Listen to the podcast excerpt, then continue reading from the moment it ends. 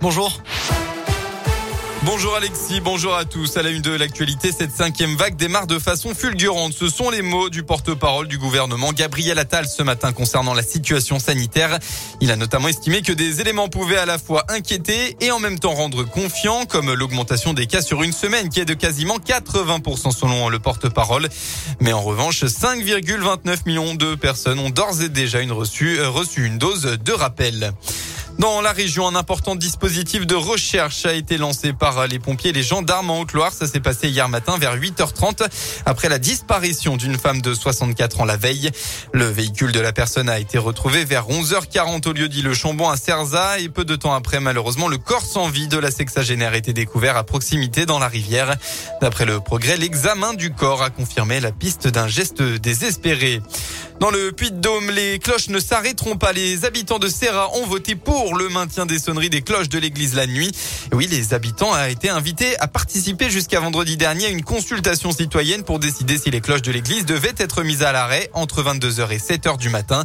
Résultat final annoncé hier, 91 foyers ont répondu non, 32 ont répondu oui.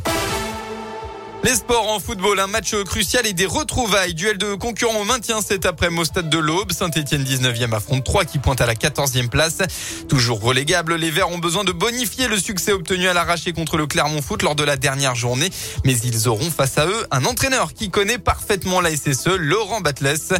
Le coach de l'Estac a entraîné la réserve des Verts avant de partir dans l'Aube et ce match est pour lui différent des autres. J'ai vécu quand même euh, deux ans joueur, sept ans entraîneur.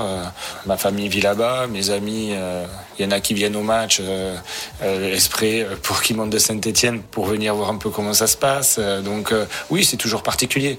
Ils m'ont tous envoyé des messages en me disant que le meilleur gagne, mais dans un sens, après il y avait marqué aller les verts. Donc tu vois, moi, moi j'ai surtout envie qu'on fasse un, bon match. Je sais ce que ça représente pour moi ce maillot, ce qu'il a représenté. Voilà, maintenant je suis passé à 3, je suis très content d'être à 3 et j'ai très envie que devant nos supporters on gagne notre, notre match.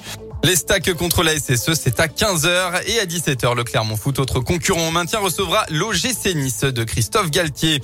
En rugby, le 15 de France s'est offert un succès record face aux All Blacks hier soir. Résultat 40 à 25. Un très bel exploit. Les Bleus ont frappé un grand coup à moins de deux ans du match d'ouverture de la Coupe du Monde organisé en France face à ces mêmes All Blacks.